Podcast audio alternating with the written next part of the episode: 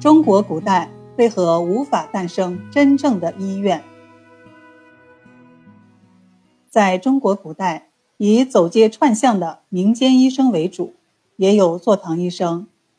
一些药房为了招来顾客，也会花钱请医生坐诊，但这些都不是主流。更重要的是，医院并非坐诊等患者上门那么简单，它必须是一个分科协作的医疗组织，而中国古代缺乏这样的组织诞生的土壤。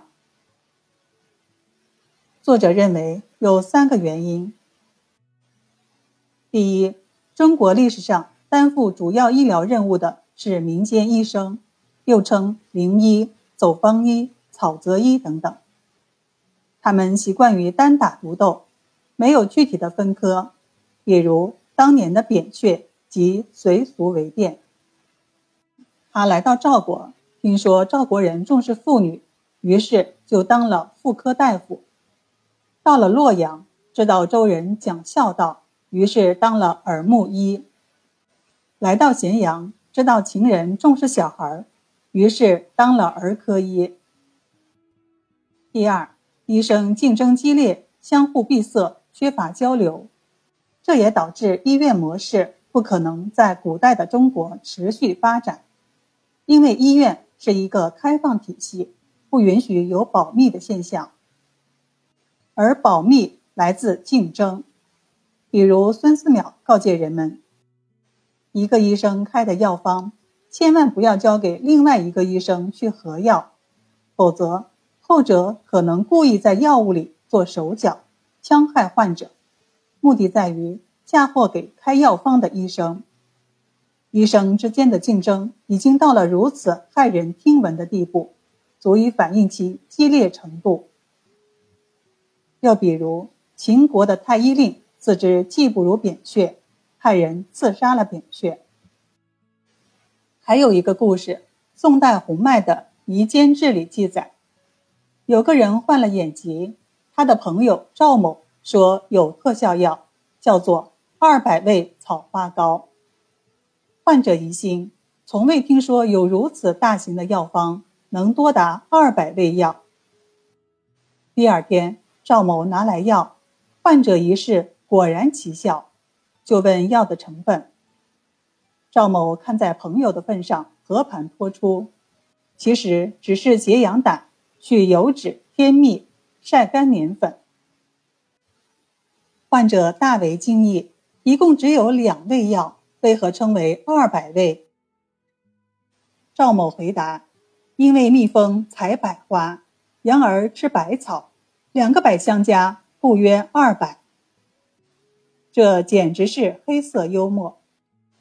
药名故弄玄虚，也是出于保密的需要。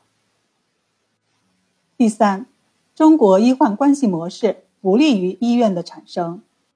医院必须建立在医者主动、患者从动的医患关系基础上，这样才能实现对患者的持续治疗。而古代的中国，医疗的主体是病人，医生是被动的提供医疗服务，病人这一方全家都会参与医疗过程，而且握有最终决定权。有些患者还会故意设置难题考验医生，比如宋代，当时的士大夫延请医生后，因为不知道医生水平的高低，所以往往故意不告知病情，而是请医生诊脉，医生能将病情讲清楚，自己才正式投医。而医生必须直接对患者负责。而且他们的经济来源就是患者的钱包，所以迁就患者成了他们的习惯。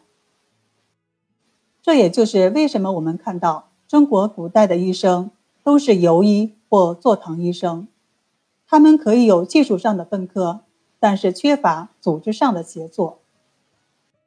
我们来总结一下：如果医院指的是有住院制、有分科、分部门协作。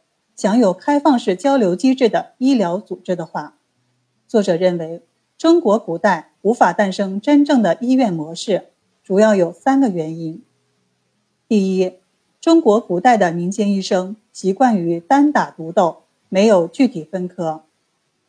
第二，医生之间因为竞争而相互保密，缺乏交流。